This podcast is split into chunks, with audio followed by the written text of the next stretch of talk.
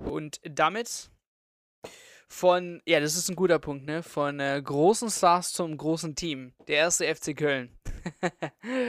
wir haben natürlich jetzt die letzten Male auch über die Bundesliga-Spieltage geredet. Das wollen wir jetzt ja, ein bisschen Abwechslung. Ich meine, wir können natürlich die Ergebnisse runterrattern. Ihr habt jetzt wahrscheinlich auch die meisten Highlights gesehen. Ähm, wir wollen diesmal eher aber über eine Mannschaft reden, und zwar die Kölner. Momentan Platz 7, nicht schlecht.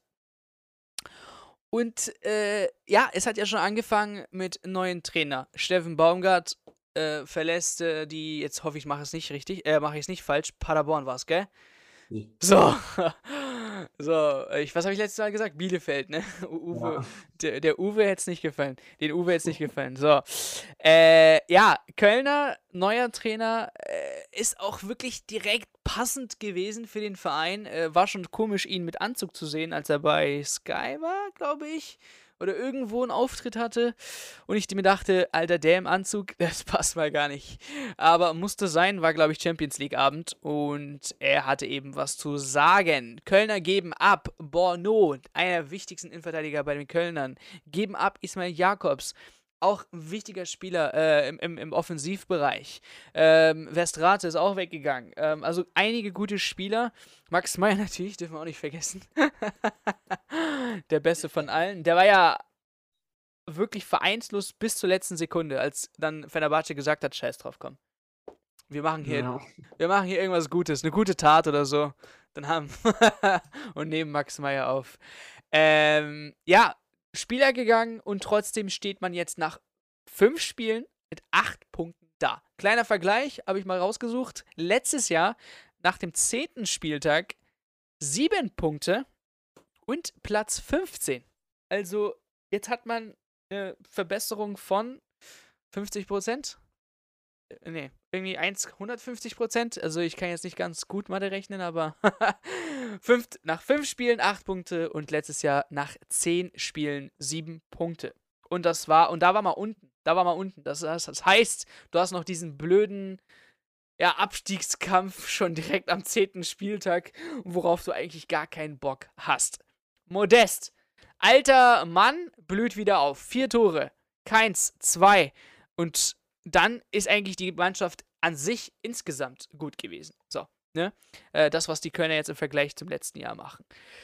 Einnahmen 22 Millionen, Ausgaben 250.000. Unterm Strich gut gewirtschaftet auch noch zu Corona-Zeiten. Momentan machen die Kölner wirklich vieles richtig.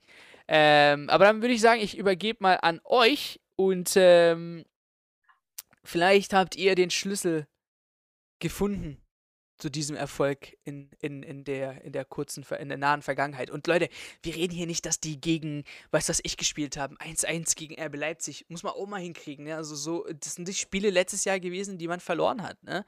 Ähm, und das macht halt Köln in dieser Saison gut. Und dann können wir eigentlich alle Spiele schon anschauen. Es sind schwere Spiele drin gewesen ähm, und die haben sie alle souverän so meiner Meinung nach gemeistert. Äh, zum Beispiel Freiburg 1-1, auch ebenfalls schweres Spiel. Am dritten Spieltag äh, war es der VfL Bochum, direkte, direkte Konkurrenz, auch Punkte mitgenommen, sehr gut. Das sind eben die Sachen, die man vielleicht letztes Jahr nicht ganz so souverän runtergespielt hat. Gegen Bayern, da dachten wir so, Junge, sehr gutes Spiel gezeigt. Äh, nur 3 zu 2 verloren. Siehe Bochum 17-0 abgeschossen. Ein kleiner Vergleich. Und dann denkt man sich, okay. Hm. Hertha am ersten Spieltag 3-1. Also bis jetzt läuft super. Wie läuft's in den nächsten fünf Spielen?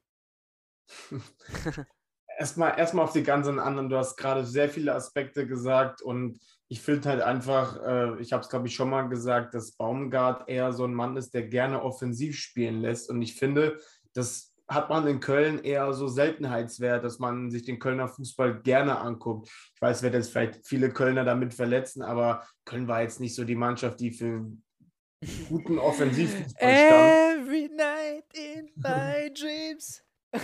I see, Erik und dann hau ich ihn auf die Fresse. so denken sich die Kölner jetzt. Ja, aber was ich zum Beispiel ganz smart finde, dass man, ich finde gerade Sachen Außenverteidiger, das sind immer so Positionen, wo ich halt gerade in der Bundesliga immer viele Schwachstellen sehe, zum Beispiel auch beim BVB. da tue ich mir halt schwer und ich finde es gut, dass, es, dass er wieder Hector auf links gezogen hat, zum Beispiel solche Step, die er, die er halt eben gemacht hat. Und halt auch die, die Komponente mit Modest und Ud vorne, die funktioniert sehr, sehr gut. Du hast dahinter einen Duda, der letztes Jahr, ja, ähm, der die beiden ganz gut bedienen kann. Und der hat letztes Jahr auch schon gezeigt, dass er ein ganz solider Bundesligaspieler ist. Und du hast es gesagt, sie haben gut gewirtschaftet. Ich glaube, sie mussten auch gut wirtschaften, weil äh, ja, durch Corona, wie gesagt, alle Vereine mussten so ein bisschen was tun und Köln war ja auch, glaube ich, einer der Vereine, die es auf jeden Fall Sachen Insolvenz oder Liquiditäten auch schwer hatten, meine ich, oder, Niklas? Boah, das weiß ich jetzt aus dem Kopf nicht, aber es könnte sein, ja. Ich meine, bei denen war es auch, also zumindest wurde berichtet, dass ein paar Bundesliga-Vereine damals Probleme hatten und da, ja, Bremen, Schalke waren es auf jeden Fall. Also, Doch, da war Köln auch dabei, glaube ich. Mein Köln war auch dabei, ja, genau. Ja. Und ähm, ja, ich finde die Einnahmen, die sie gemacht haben für den Bono, die Summe, also ist echt ordentlich. Vor der Saison, wie gesagt, ich habe es ihnen jetzt nicht so hundertprozentig zugetraut, dass sie das gleich so übernehmen, so wie Baumgart das halt auch eben fordert. Aber allein diese Mentalität, die sie auf den Platz bringen, die hauen jeden Meter um. Wenn ich jetzt die Szene von Easy Boué, ich weiß nicht, ob ihr es gesehen habt, wo er in Kunku vom Tor noch den Ball so wegkritscht, also so ein überragendes Tackling und generell, die hauen sich da rein, das ist, das ist, schon, das ist schon mega geil und ähm, dazu hast du neue Leute im Boot wie äh, Lubicic jetzt, den du für ein Upload ein Eige bekommen hast. Also es ist ein, es ist ein sehr, sehr guter, zusammengestellter Kader. Ich finde auch Timo Horn findet momentan so seine, ja, seine glorreichen Zeiten wieder. Die letzten Jahre fand ich ihn immer so mh, hm, im Kasten nicht so ganz, nicht so ganz gut, aber bis jetzt hat er mir eigentlich in der Saison sehr, sehr gut gefallen.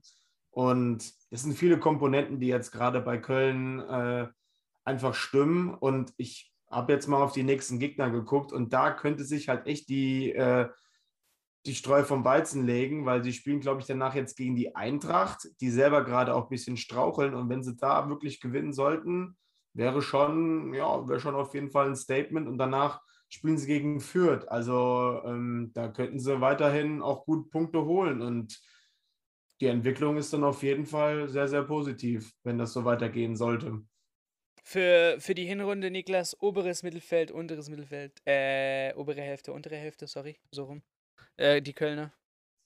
Ja, schwer zu sagen, weil natürlich auch in der Hinrunde noch viel zu spielen ist. Ich traue ihnen aber auf jeden Fall die obere Tabellenhälfte zu, wenn sie so weitermachen. Und ähm, ja, Erik hat eigentlich schon fast alles gesagt. Also für mich ist auch der Hauptgrund des Ganzen eben tatsächlich der Trainer, ja, Steffen Baumgart. Ich habe, es gibt ja auch dieses Video, ich glaube, das war beim Pokalspiel von seiner Ansprache vorm Spiel, ähm, wo er richtig sagt, so, ich weiß nicht, wie er oder wie sonst so die Ansprachen laufen, aber bei mir wird es laut, bei mir wird es emotional und wie er die Jungs richtig heiß macht. Äh, und das, finde ich, merkt man, wie Erik gesagt hat, einfach auch auf dem, auf dem Feld. Die arbeiten, die laufen, die kämpfen, die spielen mutigen Fußball. Also ich meine, man muss erst mal nach München fahren. Wie du gesagt hast vorhin, ja, die Bayern haben jetzt gerade hier Bochum 7-0 abgeschossen. Du musst erstmal nach München fahren und da so mutig auftreten, dass er am Ende zehnmal aufs Tor schießt und irgendwie nur knapp 3-2 verlierst. Und du, liegst, und du liegst zu dem Zeitpunkt 2-0 hinten und er bleibt einfach genau. seinem System treu und du kommst dran mit dem 2-2 und ja. verlierst es dann halt 3-2. Genau. Aber, Aber er bleibt halt einfach in seinem System halt einfach trotzdem drin, ja. Genau. Und ich glaube, dass das eben eine sehr positive Sache ist, auch wenn das vielleicht jetzt nach 2-2 hätte man vielleicht gesagt, okay, die sind zurückgekommen, krass, jetzt muss man sich reinstellen. Aber ich glaube, dass das eben eine Sache ist, die ganz, ganz wichtig ist, wenn du bei so einem Verein bist, der vielleicht in, in Teilen auch ein bisschen verunsichert ist. Ich meine, Köln hatte jetzt letztes Jahr auch nicht ein, ein sensationelles Jahr, um es mal vorsichtig auszudrücken, und der Kader ist in großen Teilen gleich geblieben.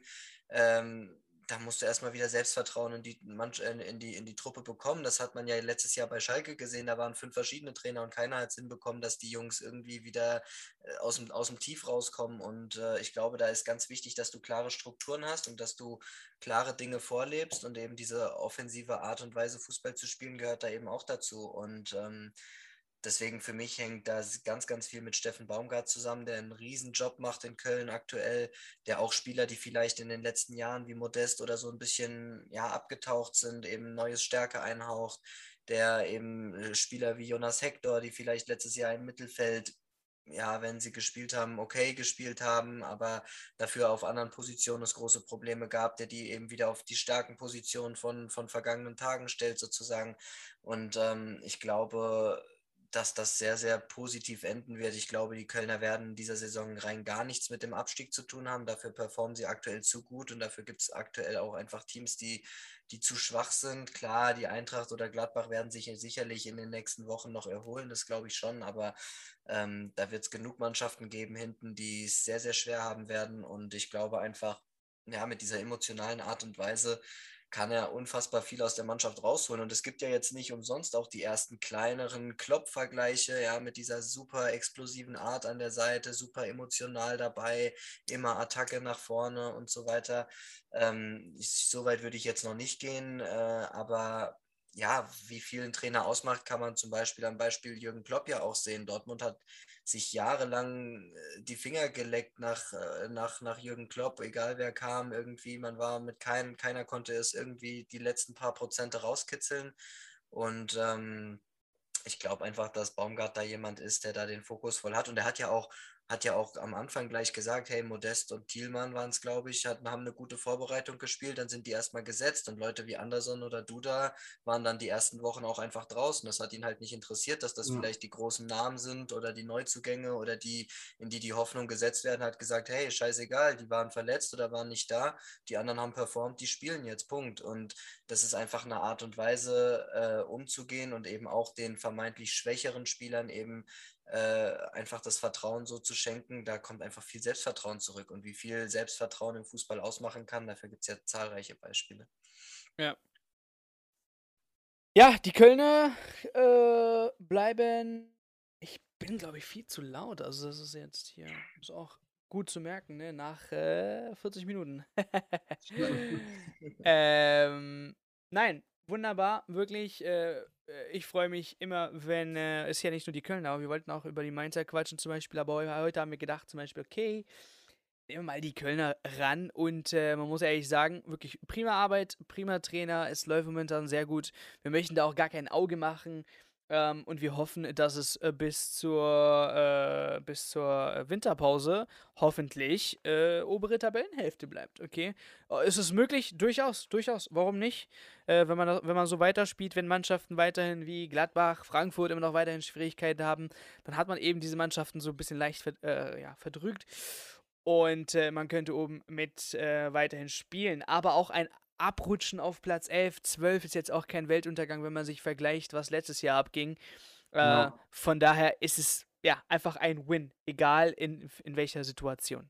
Und ich habe jetzt auch nochmal gerade vom Etat geguckt und da sind sie, da kommen sie eigentlich direkt nach den Aufsteigern und Bielefeld. Da sind sie dann auf dem viertletzten Platz, also vom Etat sind sie hinter Augsburg, Union, Mainz, Freiburg etc. pp. Und ja, im Prinzip hat der Sommer halt auch komplett Köln durcheinander gebracht in Sachen, sage ich jetzt mal, Transfers und sowas, aber sie haben halt einfach das Bestmöglichste gemacht mit, einem, mit der besten Lösung als Trainer und ja, wenn sie jetzt wirklich gar nichts mit dem Abstieg zu tun haben, ist das wirklich ein sehr, sehr gutes Jahr und danach können sie im Prinzip darauf aufbauen und dann versuchen, sich wieder kontinuierlich, ja, irgendwie dann wieder oben anzugreifen. Ich meine, die im, im, im Rheinland spinnen sie gerne mal. Ich habe jetzt auch wieder ein paar Berichte gelesen, dass sie jetzt auch wieder von internationalen Geschäft schon träumen mit Baumgart, aber das ist jetzt schon ein bisschen zu weit hergegriffen. Also, aber wäre natürlich schon geil, weil er so ein, Niklas hat es ja eben die Vergleiche ganz gut ge äh, gesagt, hier, weil es halt so ein emotionaler Trainer ist und der würde da halt auch ein cooles, ja, ein, ein cooles Gimmick irgendwie so in der Champions League auch irgendwie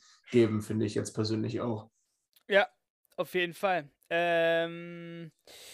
Okay, Episode ist vorbei. Vielen Dank fürs Zuhören. Bitte, bitte, bitte, bitte lasst unbedingt ein Review oder ein Abo da. Das hilft sehr diesen Podcast und vielen Dank nochmal fürs Einschalten. Bis zur nächsten Folge.